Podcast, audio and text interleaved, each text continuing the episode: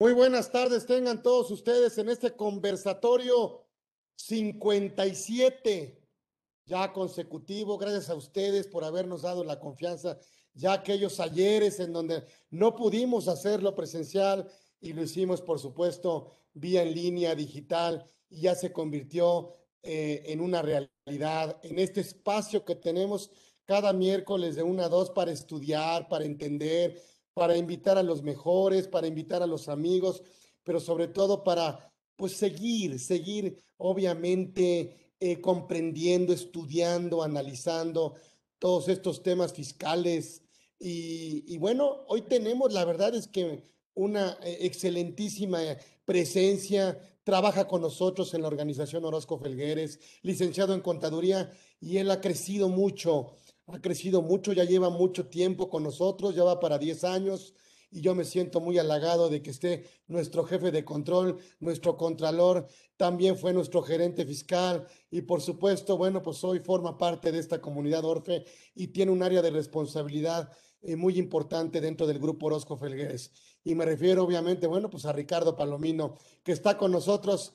Mi querido Richard, gracias por haber aceptado esta invitación y que nos platiques de lo que hemos de alguna otra manera vivido juntos y que hemos aprendido y que por supuesto se nos ocurrió dar este conversatorio eh, eh, de este tema, de este tema que, que la verdad lo has vivido y lo sabes hacer perfectamente bien y que además, bueno, es una, me parece que es una oportunidad, em, bueno, pues para, para platicarle a la gente de este tema de qué obligaciones, por supuesto, eh, crees que son, eh, eh, que hemos vivido, que tienen una, una relevancia, una importancia en las empresas que deben de cuidar en el tema, el tema de los socios, de sus remuneraciones, que hoy, bueno, pues por supuesto, la autoridad está muy al pendiente de ello y que hoy en día, bueno, pues está, los socios de alguna otra manera eh, pueden estar dejándolo a un lado y que tenemos que cuidar todos estos aspectos. Y bueno, y también sobre la marcha, también tendría yo que hacerte algunas otras preguntas, pero de entrada, bueno, pues platícanos. Bienvenido, Ricardo Palomino está con nosotros aquí en Conversando con Orfe. Gracias, Richard. Adelante.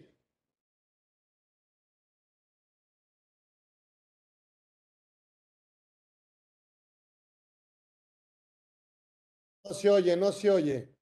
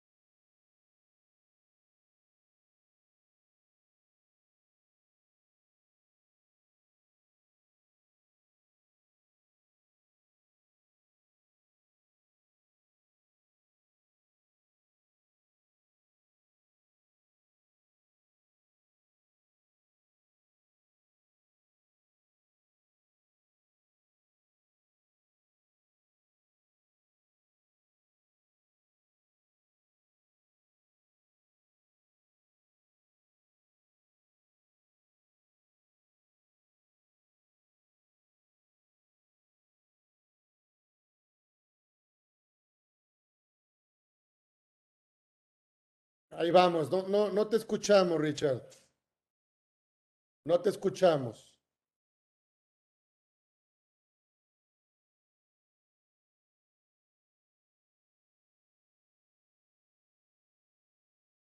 Revisa tu micrófono.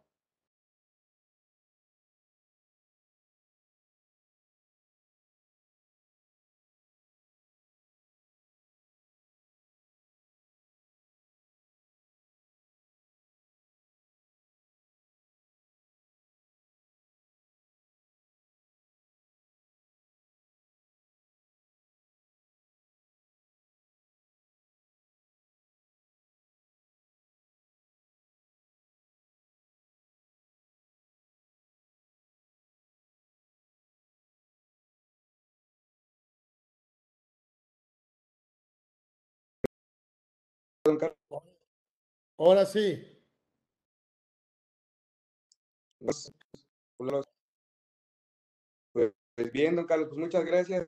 No, no, te seguimos sin escuchar. siempre dándonos. Ahí está. Muy bien. Adelante, Richard, por favor.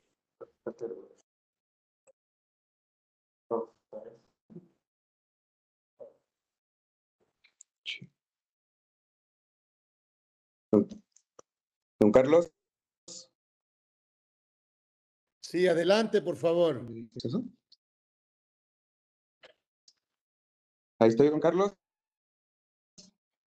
Sí, adelante, te escuchamos.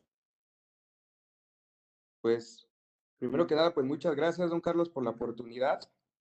Este, pues ya listos para hablar de este tema, un tema como que nos ha tocado vivir eh, día con día.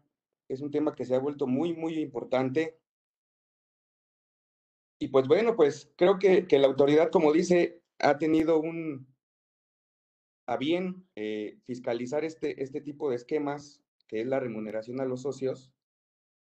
¿Por qué? Porque se dio cuenta, don Carlos, que se estaban utilizando métodos como por ejemplo son el, o pues, las operaciones simuladas como tal. Y, y, por ende, pues obviamente empezó a fiscalizar a, a la mejor hasta de una manera muy agresiva. También nos tocó ya, ya vivirlo con algunos, con algunos buenos clientes y colegas. Y pues, pues donde la, la autoridad, pues, ¿qué, ¿qué hace? Pues obviamente vas directamente al socio, ¿verdad? Y pregunta directamente que haciéndose de recursos, pues obviamente está utilizando eh, esta, este tipo de empresas que facturan operaciones, operaciones simuladas. Y pues otra más, otra más que, que también nos ha tocado vivir, don Carlos, pues que utilizaban, ahorita ya, ya es primero de septiembre, don Carlos, es hora de comenzar a eh, seguir las reglas de la subcontratación, de la nueva subcontratación de estas PCE. Eh, ya, ya, ya, ya comenzamos, don Carlos, desde el día de hoy. Se elimina ya el 6%, hay que recordarlo. Y pues bueno, pues, pero bueno, o sea, eh, aquí el tema es hablar de lo que sí, cómo sí podemos hacerlo, cómo sí podemos hacerle llegar el dinero al socio y pues de una manera correcta y que cumpla con sus obligaciones fiscales. Eh, el socio como tal, pues obviamente puede ser administrador único, puede serlo, ¿verdad? Puede ser miembro del consejo de administración, como a lo mejor también como presidente del consejo de administración, puede ser el propio comisario, porque pues en ocasiones el socio, por ejemplo, de los despachos, don Carlos, pues, pues es la persona que, que más conocimiento tiene eh, eh, en el área contable y fiscal. Entonces también puede serlo. Puede ser a lo mejor hasta un director general, un gerente de área, un gerente operativo, un trabajador, incluso, incluso vamos a decirlo, vamos a decirlo de una manera correcta, el socio, el socio puede ser el, un, un, un propio asalariado.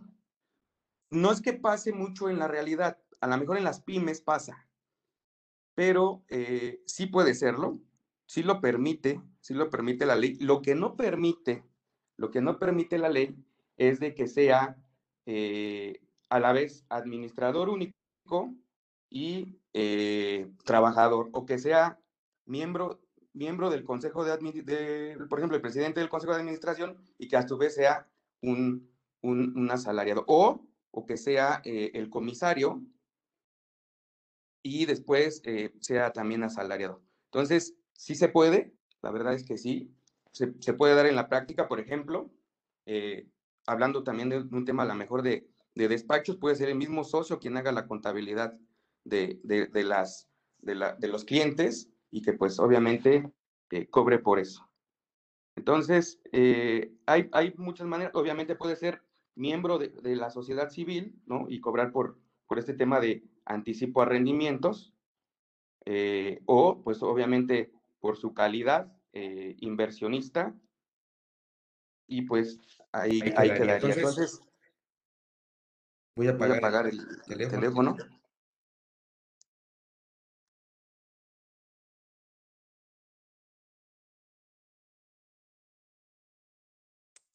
Haciendo una diferenciación, eh, puede ser a lo mejor eh, un, un accionista de una sociedad mercantil, puede ser socio de una sociedad civil o puede ser asociado de una asociación civil. ¿Cuál es la diferencia entre estas tres? Pues obviamente la especulación mercantil y que no tiene un fin preponderantemente económico. Entonces, es decir, si eres accionista de una sociedad anónima, por ejemplo, pues el fin que está persiguiendo la empresa es una especulación comercial. Si eres socio de una sociedad civil, pues obviamente se reunieron los socios como parte de un fin común y no tienen especulación comercial. Y si eres asociado a una sociedad, asociación civil, pues no tienes un fin preponderantemente económico. Eh, antes de comenzar esta reunión, pues dije, eh, ¿qué es lo que estamos hablando para el tema de, especulación comercial o cómo es que lo toma, cómo es que lo toma la autoridad? Y me encontré algunas tesis, algunas tesis aisladas, eh, y una me gustó mucho porque dice que especulación es quien adquiere un bien lo hace con el fin directo de transmitir posteriormente la propiedad del mismo a un tercero, con el fin, pues obviamente, de lucrar con ello. Esto es, pues que quieren obtener una ganancia. Quise hacer esta, esta diferencia para que, pues, entendamos a qué tipo de personas estamos refiriendo en este, en este conversatorio. Entonces, como yo les decía, les decía al, principio, eh, el administrador único, el presidente del consejo de administración o el mismo comisario, el mismo comisario de la empresa, no puede ser eh, eh, asalariado. Y, hay varios preceptos que, me lo impiden. El primero, pues que obviamente al ser administrador o presidente o comisario, pues el artículo 94, fracción segunda, nos dice que para pagar sus emolumentos, pues hay que asimilarlos a salario. ¿no? Entonces, perdón, el 94 fracción 3. Entonces, ya como tal, pues ya eres, ya estás dentro del régimen de asimilables a salarios. Pero también, también el artículo 11 de la Ley Federal del Trabajo nos dice muy claro, ¿no? Que todos los directores, administradores, gerentes y demás personas que ejerzan funciones de dirección en la empresa deben ser considerados como representantes del patrón. Entonces, ¿A qué me refiero? A que yo soy socio. Yo puedo ser administrador único, como decimos al principio, sí, sí puedo ser administrador único. ¿Puedo a su vez ser un, trabajador? No, porque no puede ser juez y parte. ¿Ok? Entonces, o eres, o eres representante del patrón o eres trabajador. Y también hay otro precepto, otro precepto que es el, el, el artículo 314 de la ley del Seguro Social, pues que nos dice que se reputa como fraude, ¿verdad? Y en términos del Código Penal Federal, el obtener eh, el seguro, prestación o servicios que la ley del seguro establece sin tener el carácter de derrochamiento, mediante engaños, aprovechamientos de errores, ya sea en virtud de una simulación o cualquier otro acto. Entonces, no puedes eh, defraudar al Instituto Mexicano del Seguro Social con este tipo de eh, esquemas. Y sin embargo, como les decía, sí puede ser, sí puede ser trabajador, porque eh, en base al artículo quinto de nuestra Carta Magna, pues tú te puedes dedicar, siendo socio, pues a la profesión, industria, comercio, trabajo que tú decidas, ¿no? Entonces, sí se puede ser socio, sí se puede ser trabajador, por ahí puedes eh, obtenerlo, obviamente, que, sea trabajador, ¿no? Que tenga todas las características de ser un trabajador y no por obtener un, beneficio como lo es, por ejemplo, a veces el, el ahorro para el retiro, eh, lo vuelvas un trabajador, porque obviamente en base a este artículo 314, pues estás cometiendo, cometiendo un fraude. Ahora, ¿qué no, ¿qué no deben de hacer, don Carlos, los socios de las empresas? Y, obviamente esta, esta lista es interminable, nada más que la quise hacer pequeña por el tiempo, pero hay muchas cosas que, hemos visto y que obviamente pasan en las empresas y que deben de evitar. Número uno, y, que lo marca así el artículo 140, fracción 2, es retirar el dinero por el, el, esquema de préstamos. Sí se puede hacer, porque obviamente está en el tema de dividendos fictos, pero debe de cumplir ciertos requisitos, ¿no? Entre ellos, pues obviamente el plazo, que debe ser menor de un año, este, el tema de la, de la tasa, ¿no? Que debe estar conforme a, la ley de ingresos de la federación, que es el punto 98%. Entonces, sí se puede hacer, pero pues obviamente eh, eh, haciéndolo de una manera correcta y como lo marca la ley. Hay otras más, hay otras más, y que obviamente pues no las hemos encontrado. Una puede ser, y que hemos visto, es que cubra sus gastos personales la empresa del socio, ¿no? Eh, a lo mejor le dan una tarjeta corporativa al socio, ¿verdad? Y con esa tarjeta corporativa, pues él empieza a hacer compras personales, ya sea para él, a lo mejor hasta para sus hijos, esposa. Y pues obviamente cuando te encuentras a lo mejor hasta la factura, porque en ocasiones ni siquiera factura hay, eh, pues obviamente es compra de, de, cosas para, para, la mascota, ¿verdad? Para, para obviamente bolsas, este, relojes muy caros, etcétera, ¿no? Entonces ese tipo de cosas, pues eh, no es una manera de remunerar al socio correctamente. Otra que también me llamó mucho la atención es el tema de emitir cheques de caja a nombre de los socios. ¿Cómo lo hacen? Pues obviamente hacen a lo mejor un reembolso de caja semanal, a lo mejor de, vamos a poner 5 mil pesos.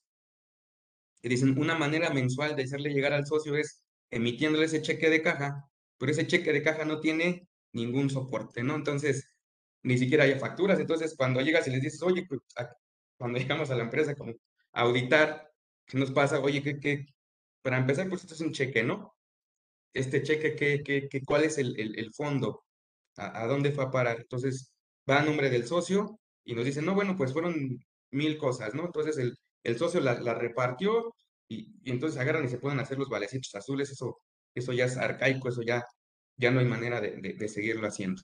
Como les decía, también el tema de la compra de, facturas, de operar, eh, simular operaciones más bien, y hacerle llegar al recurso a los socios, ¿no? Que, que comúnmente, pues, eran, eran maneras como, por ejemplo, el tema de los asimilados, el tema de los derechos este, de autor, tema de cucas, ¿no? O sea, había mil maneras y que obviamente, la, como les decía, la autoridad que hizo, llamó al socio, lo llamó a sus oficinas directamente, no dejaba pasar al contador de la empresa, y eh, ahí casi casi a, a, tehuacanazos le decía, dime cómo, cómo, te, cómo te hizo llegar la empresa este dinero y dame nombres y, dame todo el esquema porque necesito saber qué está pasando.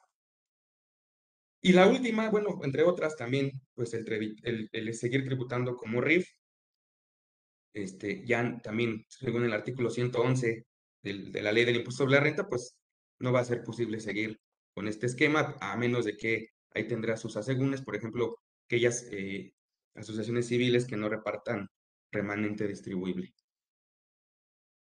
Ahora, ¿cómo sí, cómo sí podemos hacerle llegar? Pues el tema de los sueldos y salarios, ya lo había comentado. Si eres socio de una persona moral, sociedad civil, pues obviamente anticipo, anticipo de rendimientos, conforme al artículo 94, fracción segunda si eres el administrador único, si eres el presidente del consejo, eh, si eres el comisario, pues obviamente te pagarán conforme asimilables a salarios. También eh, como precepto, pues el artículo 94 nos da las bases.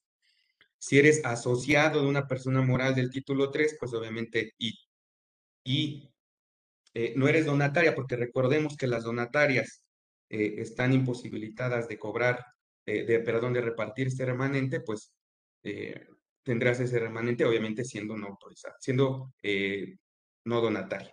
Y la manera más común, ¿no? Al ser tu socio, pues, obviamente, pues es el, dividendo o el reembolso de tus acciones, ¿no? Es la manera natural, natural de cobrar por parte del socio.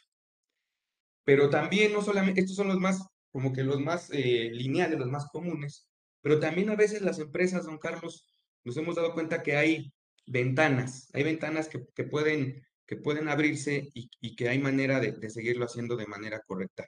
Una, y que pasa mucho en las empresas, más en las pymes, es que el socio, el socio sea el dueño del inmueble. Y al ser el dueño del inmueble, estamos dejándole de pagar un arrendamiento, que es una manera eh, fiscalmente correcta de hacerle llegar este dinero.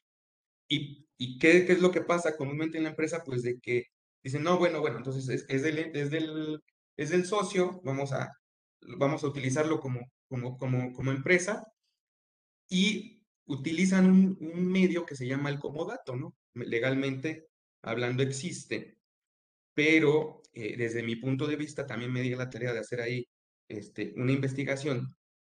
Creo, creo, salvo la opinión de, aquí de, los expertos y, de usted, creo que estamos cayendo al, dejar estos comodatos eh, dentro del, eh, de la empresa y cuando el inmueble es del socio, estamos cayendo en un esquema reportable. Ahorita Ahorita lo checamos, pero creo que, se podría configurar un esquema reportable. Eh, obviamente, si estás dentro del arrendamiento, pues también podrías hacerle llegar con un buen contrato de arrendamiento, pues el depósito en garantía al socio, el común, que es un reembolso de acciones. Intereses. Regalías. ¿Por, qué regalías? Eh, don Carlos, realmente a veces el que tiene el know-how, el que sabe el know-how, para, para operar la empresa, pues es, es el, el, propio socio, ¿no? Entonces estamos dejando de, hacer llegar a la mejor regalías. Incluso, por ejemplo, la marca es del socio y estamos dejando de explotar, de explotar este tema. Al tú ser eh, también un, un, un, trabajador, incluso cuando lo hacen bien en las empresas, dejan al, dejan al socio seguir cobrando por, por, este, por, el, por, la, por la remuneración vía sueldos y salarios, incluso pues ya a lo mejor ya tiene 65, 66 años y estamos dejando a veces pasar el tema de una jubilación o pensión que incluso está exenta eh, eh, para efectos de la ley del impuesto sobre la renta hasta 90 más elevadas al año. Entonces, que eso viene siendo, si no mal hice cálculos, debemos estar hablando de 3 millones de pesos. Entonces, por ahí también están dejando puertas que, que, podemos, que podemos tener y que podemos tomar. Entonces, otra, otra manera, ya las, de las últimas que, que, que, encontré es, obviamente, la prestación de servicios personales independientes o la propia actividad empresarial. Obvio, no estoy diciendo, no estoy diciendo que eh, la simulación, esa no. Me refiero a cuando se prestan servicios personales o una actividad empresarial por parte del propio socio que sea pues real. Para ello, ¿qué debe de existir? Pues obviamente deberá existir el estudio de precios de transferencia, el contrato bien hecho, que siempre existan facturas, ¿no? Entonces, sí se pueden hacer, pero sin simular, porque también aquí entraríamos en otro tema. El artículo 199, esquema reportables, me dice en su fracción, en el Código Fiscal, en su fracción eh, doceava, que eh, un esquema reportable es cuando eh, se trata de evitar el 10% en materia de dividendos. Si la autoridad cree que tú estás utilizando este tipo de medios para evitar el pago de dividendos, con ello la retención del 10% adicional en dividendos, pues se vuelve un esquema reportable. Y otra, otra manera más y, manera correcta de hacerle llegar eh, el dinero a los socios, pues es obviamente cuando se vuelve comisionista. Ya sea comisionista eh, desde dos vías. Puede ser un comisionista laboral, cuando obviamente es asalariado, que tiene su puesto de trabajo, que tiene un horario, que en ese, en ese horario cumple eh, con sus labores, pues es obviamente un comisionista laboral. Pero también se puede ser, sin que seas eh, asalariado, pues se puede ser un comisionista de carácter, de carácter mercantil. Les decía el tema del 199 para el tema del arrendamiento, que se vuelve a la mejor, habría que, meternos más a fondo si quieren, pero se podría volver un esquema reportable cuando el arrendamiento por parte del socio se hace vía comodato. O bien, cuando a los administradores, al presidente del consejo, a los directores, no eh, se les estipulan emolumentos.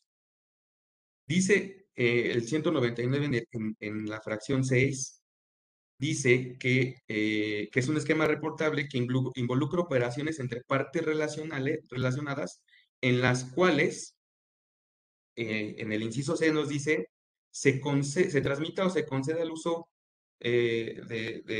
temporal de bienes sin contraprestación a cambio o se presten servicios o se realicen funciones que no estén remuneradas entre partes relacionadas. En este caso, al ser el socio y la empresa, pues eh, se vuelven partes relacionadas. Entonces, por ahí habría que cuidar este, este tema, ¿no? Y, nos lo dice eh, muy claro cuando nosotros hacemos nuestra asamblea ordinaria para el tema de, la, de los emolumentos a los socios, a los, perdón, a los administradores, eh, que entre otras cosas, pues obviamente es eh, la asamblea ordinaria que se, se, debe de reunir cuatro meses después de cerrar el ejercicio, es, entre otras, entre otras, pues aprobar estados financieros, que es la, la clásica, ratificar poderes, nombrar al administrador o consejero, ¿no? Y entre otras, pues obviamente la, el determinar los emolumentos a los administradores. Y un aspecto que debemos de cuidar eh, eh, en este tema ya, ya que ya que pasé un poquito al tema de actas, pues obviamente es el registro de las acciones. ¿Y, a qué me refiero? Porque obviamente eh, recordemos que la acción es un título de crédito. Entonces, al ser un título de crédito, pues me da derecho a percibir una contraprestación a cambio. Entonces, hay que cuidar muy bien quiénes son los socios, si, están vigentes, si hubo eh, aumentos, reducciones ¿no? de, capital. Eh, incluso, incluso se, me, se me venía a la mente y que hemos visto también en la práctica este tema del usufructo de acciones, ¿no? que debe también quedar estipulado en, nuestra, en nuestras actas. Eh, para el tema de, los emolumentos a los, a los administradores, comisarios, presidente del consejo, recuerden que estos asimilados a salarios se vuelven eh, eh, deducibles para la compañía, entonces es un doble aprovechamiento ahí. Y nada más hay que cuidar tres cosas. El primero, pues que, que, el importe anual establecido como emolumento no sea superior al sueldo anual devengado por el funcionario de mayor jerarquía que el importe total de honorarios no sea superior al monto de los sueldos y salarios anuales devengados por el personal del contribuyente y que no exceda al 10% del monto total de otras deducciones del ejercicio. Para que, esto para que se vuelva deducible el pago a los administradores y comisarios. Entonces, hay que cuidar esto para, para que sean deducibles dentro de la compañía. Bien, y obviamente, eh, ya nada más para terminar este tema de, los miembros del Consejo de Administración, pues eh, el hecho de que la, retención es el, eh, el, porcentaje máximo establecido en el artículo 152, es, es decir, el 35%. Ahora, nos ha tocado también ver en la práctica que nos dicen, oye, si le voy a pagar conforme al funcionario de mayor jerarquía, a lo mejor no alcanza ni el 35%. ¿Qué va a pasar? Pues lo sabemos muy bien que obviamente tendrás que hacer la retención y enterarla, pero, pero al final del ejercicio, la persona física, dado que le retuviste el 35% durante todo el ejercicio, y que a lo mejor incluso, bueno, ya, lo dejamos, dejémoslo sin deducciones personales. A lo mejor no alcanza el 35%, pues generarás para la persona física un saldo, un saldo a favor en, en su declaración anual siendo miembro del Consejo de Administración. Eh, ¿qué, errores hemos encontrado en la práctica que cometen mucho y más nos ha tocado verlo, como les decía, en las pymes con los socios? Número uno, no registran al socio en el RFC. ¿no? Le hacen pagos, pero el socio ni siquiera está registrado en el RFC. Eso ya es muy eh, sui generis, porque realmente ya con el hecho de tener una cuenta bancaria, ya con eso ya tú estás dentro del RFC, pero bueno, no, se encargan de que por lo menos cerciorarse de que estén dentro del RFC conforme al artículo 27 del Código Fiscal de la Federación, apartado A, fracción 3, entre otras, deberá el socio tener RFC, domicilio fiscal, e firma, ¿no? Otro error muy común es el no expedir CFDI. Eh, por ejemplo, el, tema nada más así poniéndolo de, bote pronto, el tema, por ejemplo, de que prestan servicios, a su vez siendo socios, prestan eh, servicios profesionales a la, compañía. Entonces, nos ha tocado llegar a la compañía, eh, eh, revisar que están haciéndole pagos al socio y que cuando pides el CFDI, no te lo entregan porque el socio no está expidiendo CFDI. Incluso, incluso, ni siquiera tiene la, la, e-firma ni los sellos digitales para poder, para poder expedirlo. Otra, pues que no presentan avisos en el, RFC, como cuáles, pues el cambio de domicilio, incremento o disminución de obligaciones fiscales, suspensión de actividades, ¿no? Que son, que son cosas básicas y que a veces, dado que no tienen eh, una buena persona que los asesore, pues están dejando de presentar estos, estos avisos. Otra, eh, no llevan contabilidad y no, y, bueno, no, no llevan contabilidad y el domicilio fiscal que tienen es el de la tía, es el de no sé cuál. O sea, en ocasiones nos ha, nos ha tocado que, por ejemplo, el socio sí está dentro de la empresa y que su domicilio fiscal está dentro de la empresa. Se vale porque ahí está su centro de negocios. Pero a veces ponen una casa ahí que ni siquiera la casa habitación del socio, que según que para evadir al, fisco, y pues cuál esto se vuelve, se vuelve eh, eh, pues un, tema, lejos de beneficiarlo, lo, perjudica. Eh, desocupan domicilios fiscales, a lo mejor, como les decía, si está correctamente asentado dentro del domicilio de la empresa y cambia de domicilio de la empresa, al socio ni siquiera, o sea, cambian el domicilio incluso de la empresa, pero al socio lo, lo olvidan y lo dejan dentro de el, el, domicilio anterior. Y otra, pues que no presentan, o sea, por ejemplo, en el caso que les ponía, están, están cobrando por servicios profesionales al el socio y eh, no presenta declaraciones, a lo mejor puede tener arrendamiento, puede tener asimilados y ninguna de ese tipo de, de obligaciones la presentan en el SAT. Entonces, hay que presentar declaraciones ya sea provisional, definitiva, informativa y anual. Entonces, hay que, hay que cuidar muy bien este, este tema. Eh, obviamente, emitir el CFDI, que ya les decía, y les quiero compartir ahorita rápidamente, ya que, que tenemos un poquitito de tiempo. Les hice un comparativo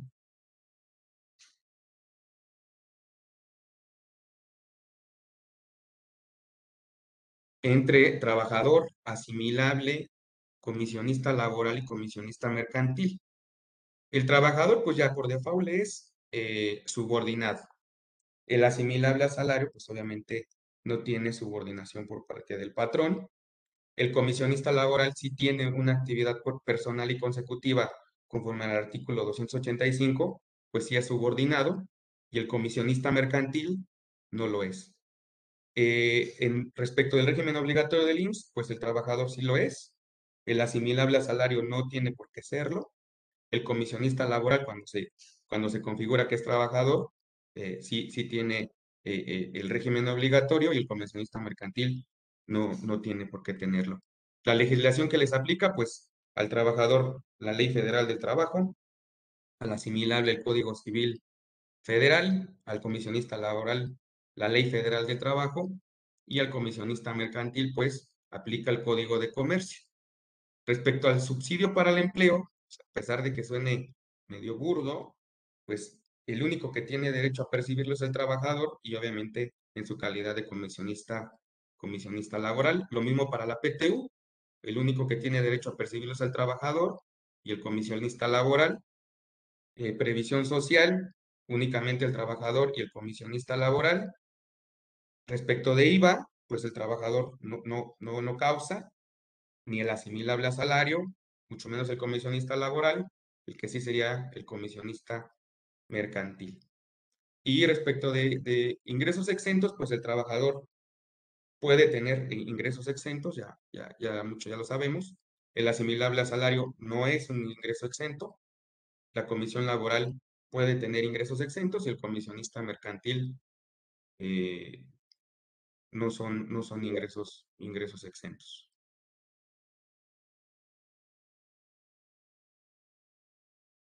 Otra, otra manera eh, muy común, eh, como les decía, es el, tema de, de, los dividendos, de los dividendos. Entonces, hay que, hay que cuidar, pues obviamente, tener el tema de, de que se emita con cheque nominativo, el, el, dividendo, que se tenga eh, plasmado en un acta de asamblea y eh, uno de los más importantes, pues que se entregue por parte de la persona moral el comprobante fiscal que eh, tenga las, las retenciones efectuadas al, al, al accionista.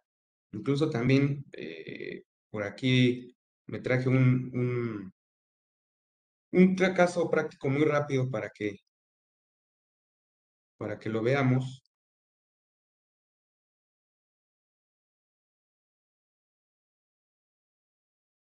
¿Qué nos dice, qué nos dice la ley? Cuando tú recibes eh, un dividendo, deberás eh, piramidarlo eh, por el factor de 1.4286 conforme al artículo 140 y esa base deberás multiplicarla por la tasa de la persona moral. ¿Por qué? Es una pregunta que nos hacen mucho los socios. Oye, si yo soy socio, ¿por qué me aplica la retención del 30%? Pues porque este 30% es un tema corporativo. Estás obteniendo utilidades de la empresa. Cuando vienen, obviamente, de CUFIN, pues la de 2013 para atrás, eh, ya no tienen eh, eh, la retención del 10% y las de 2014 para adelante tendrán la retención del 10%. Y obviamente por CUFIN, pues obviamente ya no tienen la retención porque ya pagó la retención del 30% porque la utilidad ya pagó el impuesto. Entonces, en estos casos hice cuatro, cuatro ejemplos para que vean en el primero, un millón por 1.4286, pues me da un millón mil Eh, aplicándole la tasa me da un, un ISR de 428.580. Entonces, el ingreso acumulable pues será el dividendo más eh, eh, los 428.580, que es el ISR que retuvo la persona moral.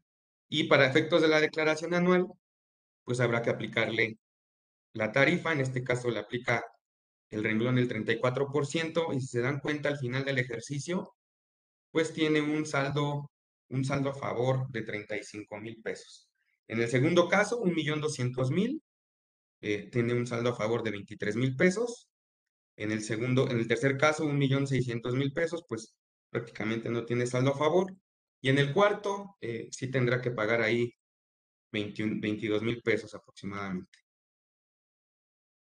Otro, otro tema que, deben de, revisar, pues es el tema de el reembolso de acciones. También hice un caso muy rápido, no porque sea así, sino para que eh, eh, vean lo que hay que, que cuidar. Pues cuatro, cinco casos aquí, diferente reembolso por acción, diferente cuca por acción y diferente ganancia por acción.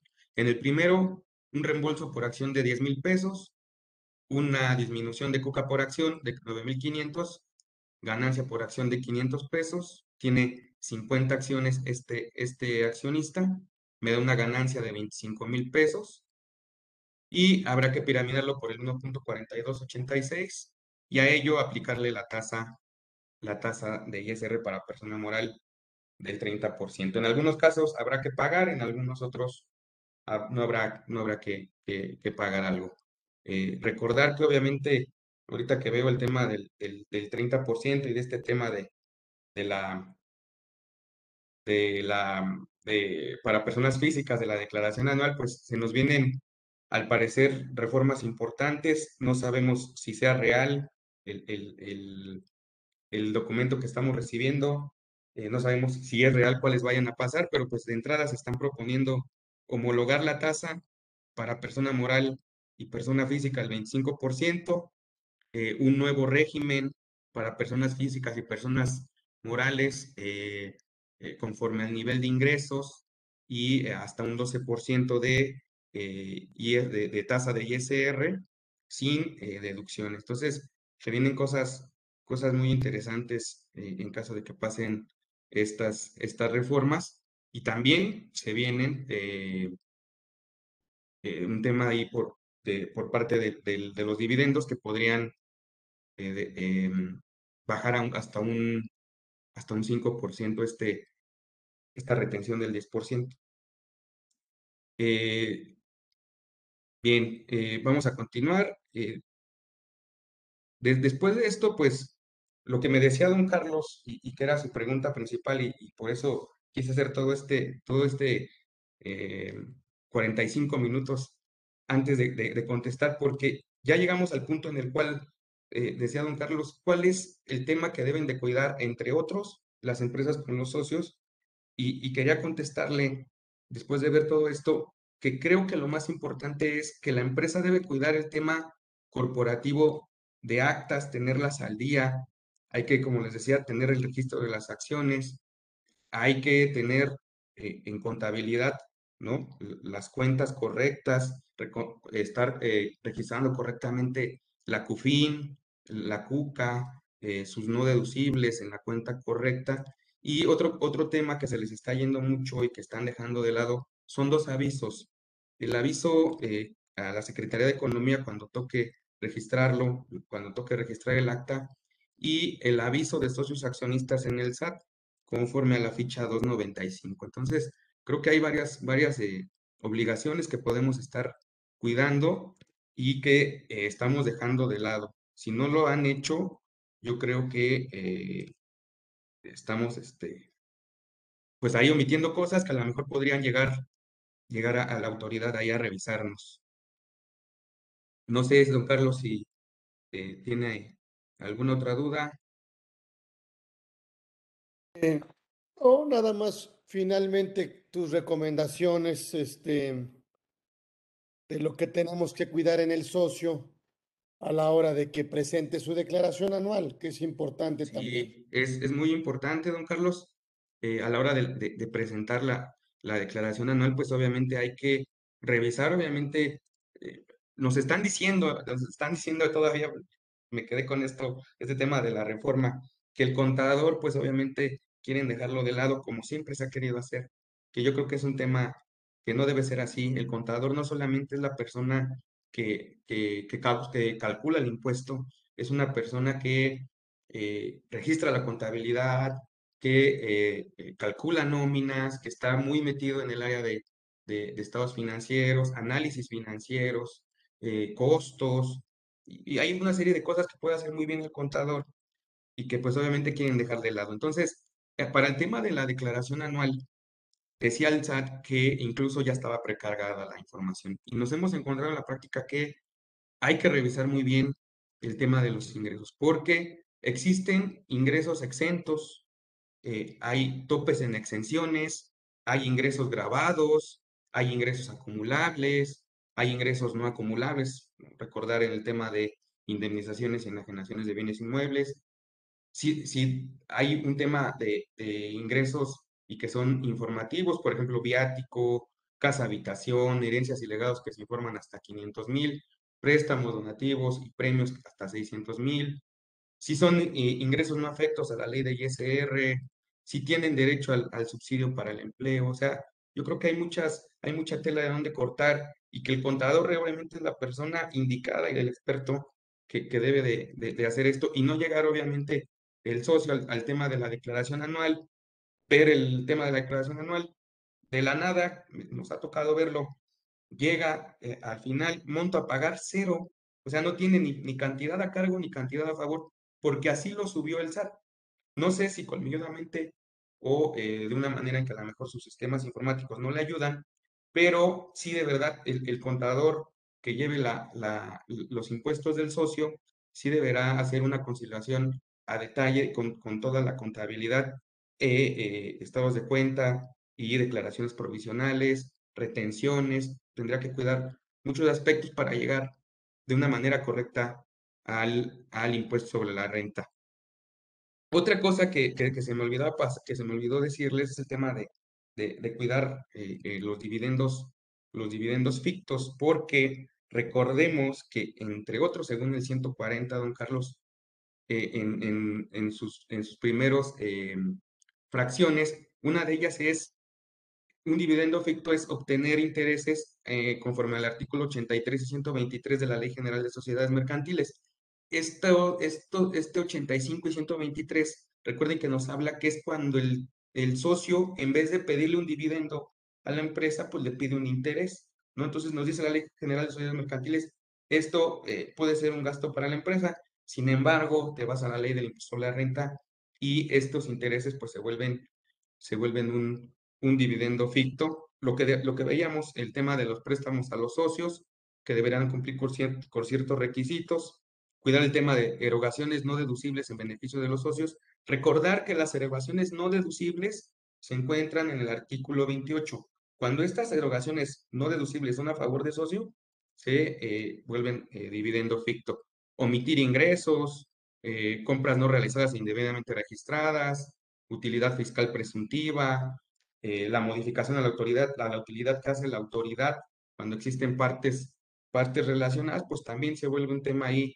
importante porque eh, son eh, dividendos fictos y aparte nos pide la, la, autoridad cuando es omisión de ingresos, compras no realizadas, utilidad presuntiva, pues que el, socio lo, lo, acumule como si fuera un dividendo en su declaración anual. Y el tema de tanto de préstamos como de erogaciones en beneficio de los socios, pues ¿qué nos pide la autoridad? Que estas, cuando, cuando se determinen, eh, no van a poder, eh, no va a poder la empresa decir que son, que son eh, dividendos que provienen de CUFIN. La, autoridad te dice, cuando sucede eso, que debes de piramidarlas como un dividendo normalito por 1.4286, aplicarle la tasa y aparte aplicarle el 10% adicional como si fuera un dividendo normalito. Y eh, el tema que les decía, el tema de los esquemas reportables, sí debemos de, cuidarlo porque eh, obviamente lo podemos informar, porque obviamente el esquema reportable se vuelve eh, informativo, pero, pero si, si, si llega a ser en, en perjuicio de la autoridad, pues se pueden venir multas como las contenidas en el artículo 82b del Código Fiscal, pagar diferencia de impuestos, una auditoría, utilidades presuntivas, actos de fiscalización, pagos de multa, actualizaciones, recargos, puede venir una serie de, de, cosas que, que, pueden ser en, perjuicio, en perjuicio tanto del socio como de la empresa. Y ya por último, don Carlos, pues eh, eh, una conclusión, pues obviamente el, el socio puede actuar eh, de, de, distintas maneras dentro de la empresa, no solamente ser socio, lo podemos, podemos hacer las, las cosas bien, remunerarlo de una manera correcta. Y, y, se me vinieron a la mente varias, varias, varias, eh, eh, se puede decir, regímenes fiscales para que puedan aplicar para el socio, como es el de dividendos, el de ingresos asimilados a salarios, cuando, cuando actúa como miembro de una sociedad civil, el tema de remanente distribuible, puede ser a lo mejor eh, dividendo y hacer un mix con asimilados a salarios, o dividendos e ingresos por salarios, o dividendos e ingresos por servicios profesionales, o dividendos e ingresos por arrendamiento, o dividendos e ingresos por actividades, actividades empresariales. Entonces creo que podemos cuidarlo, podemos hacerlo de una, de una manera correcta, don Carlos, y eh, eh, sin perjuicio, sin, sin, actuar en perjuicio de la, de la autoridad, que es lo más, lo más importante porque hay que cuidarlo, hay que cuidarlo de manera fiscal. Sí, yo creo que siempre nos seguirá preocupando y coincido contigo, mi querido Richard, em, que el, gran problema que tiene el empresario de este país es la discrepancia fiscal. O sea, no, no va a haber forma, es muy difícil pasarla. Yo siempre he dicho que el ingreso fiscal por excelencia es pues, el dividendo. O sea, el dividendo propiamente no tiene ningún requisito. Es más, inclusive, tengo mis dudas porque hay algunos precedentes jurisdiccionales en donde yo tengo derecho al acreditamiento, no obstante que la persona moral no haya enterado el impuesto. O sea, es una mecánica que existe en la ley de dividendos en donde yo puedo tener derecho al acreditamiento siempre y cuando obviamente yo lo acumule, obtenga la constancia, pero por la constancia me podría decir que proviene o no proviene de CUFIN. Eso es una obligación de la persona moral. La persona física por excelencia, si ella recibe dividendos, no hay forma de que le cuestionen prácticamente el tratamiento fiscal de ese ingreso, me parece. Por supuesto que es caro porque no es deducible, pero bueno, pues el, yo diría que el único ingreso que, que limita, déjenme exagerar, o que elimina un tema de discrepancia fiscal, es el tema de dividendos o reembolsos de capital. O sea, ahí está muy claro, ahí la obligación de la persona moral es contundente. Eh, y bueno, pues trataremos de buscar, como dices tú, un combinado, ¿no? Un combinado de regímenes ¿no? En donde el empresario pues tenga de alguna otra manera, cobre por su dinero, por su trabajo, cobre por su capital, ¿sí? Cobre por su know-how, cobre por sus marcas, cobre por sus inmuebles. Me parece que en esa medida el empresario se tendría que conducir. Pero bueno, pues ya llegamos al, al, al, al, final. Déjame ver si hay algunas preguntas. Déjame ver si hay algunas preguntas para que la gente no, no se sienta desatendida. Se pueden... Se puede repartir dividendos si hay pérdidas. Si hay pérdida contable, no se puede repartir dividendo.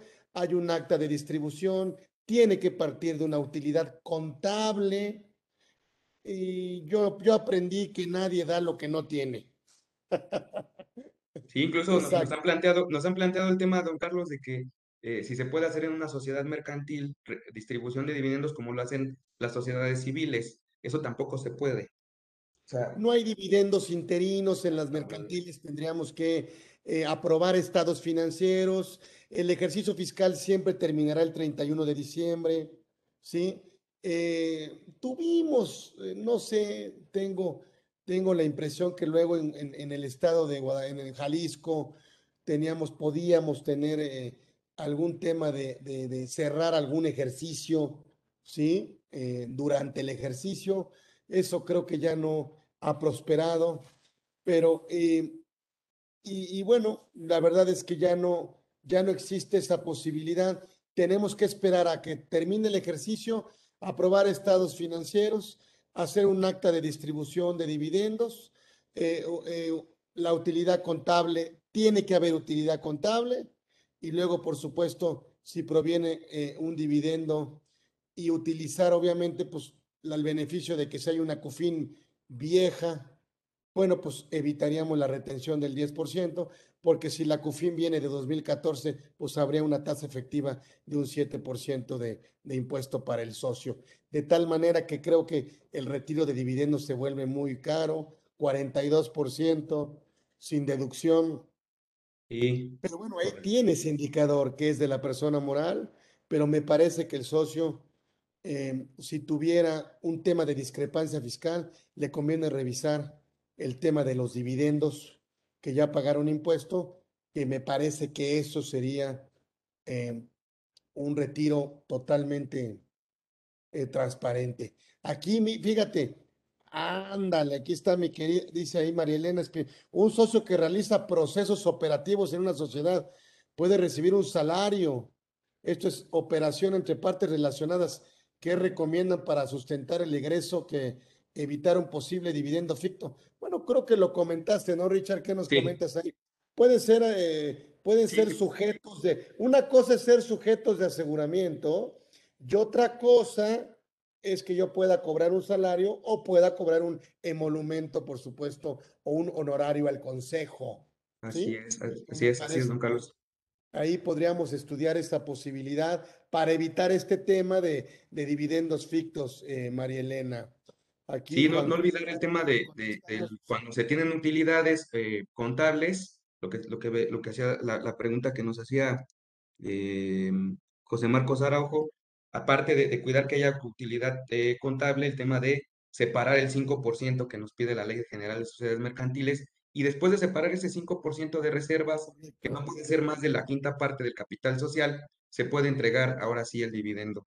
Perfecto. Pues, ay, mi querido Pepe, Pepe Arturo, ya, ya, ya, ya, ya no lo vamos a dejar aquí a José Arturo. Me encanta que participe, me encanta que esté con nosotros. Fue amigo de mi papá, hoy está eh, tomando, está conmigo en el diplomado eh, del colegio. Gracias, Pepe, gracias por, por la confianza. Fíjate, este es, es que Pepe es de veras, una persona siendo administrador único ha cotizado, ha cotizado. Eh, Fíjese fíjate, ha cotizado durante 60 años con base máxima. ¿Es factible obtener la negativa de pensión y retirar el dinero que tiene en la FORE? Híjole, qué, pregunta. Nunca ha tenido necesidad de utilizar los servicios del IMSS. Qué bueno. Oye, pero ya se puede pensionar así, ya, ya, pues ya, ¿no? o sea, este, eh, yo creo que Mira, lo que pasa es que cuando logras la pensión y quieres volver a trabajar, puedes tener el riesgo de perderla. O sea, puedes perder el, puedes tener el riesgo de perder la pensión. Hay un riesgo.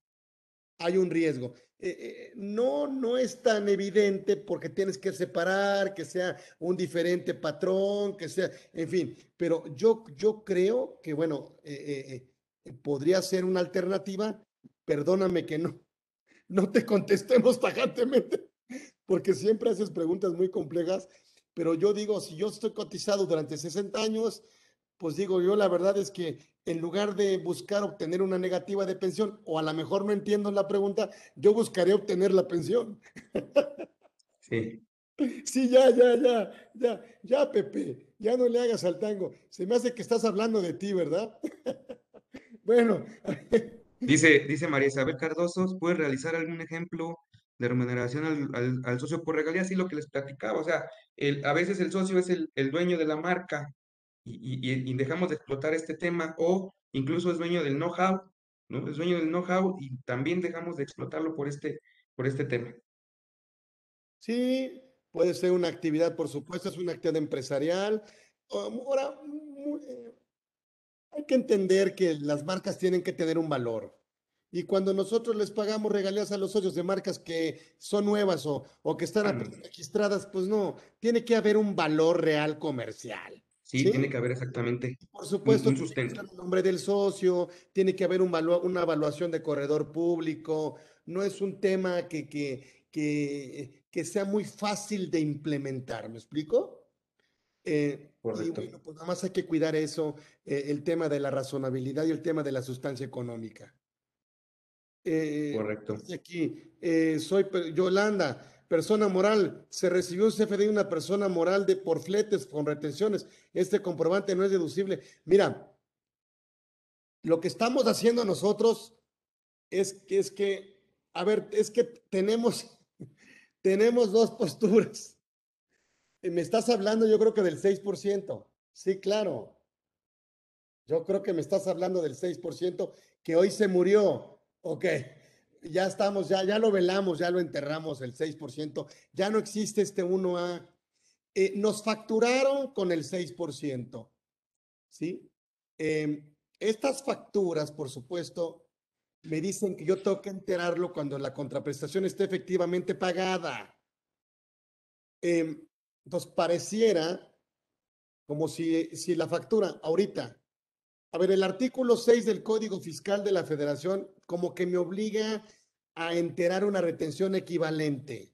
Esa es la regla general del código, ¿sí? Sin embargo, el 1A me habla que yo enteraré la retención hasta que la contraprestación esté efectivamente pagada.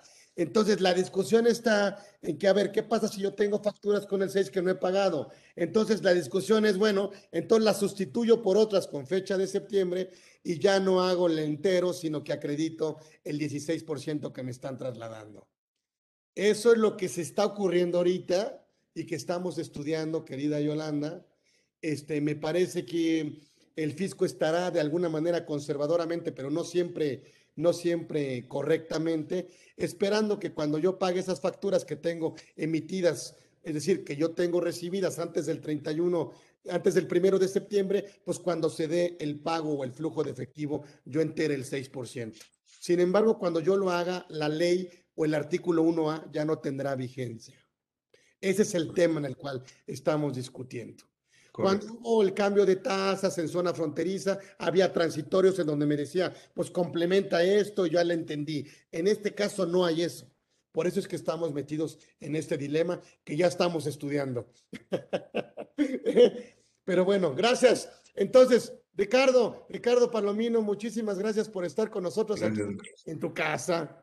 Eh, no, no, no, no veniste como invitado, aquí sí, literal. Anfitrión. veniste, veniste a hablar aquí en, tu casa, lo cual me siento muy contento este, y muy agradecido de que, de que estés aquí con nosotros. Y bueno, pues nos despedimos con todo el cariño de siempre. Nos vemos próximo miércoles. Acuérdense, de una a dos estamos en todas las redes sociales, como ustedes saben. Y bueno, nos despedimos, nos despedimos, pero bueno, nos vemos próximo miércoles. Muchísimas gracias aquí en Conversando con Orfe. Gracias, un abrazo, gracias. Gracias, Arturo Bello, gracias.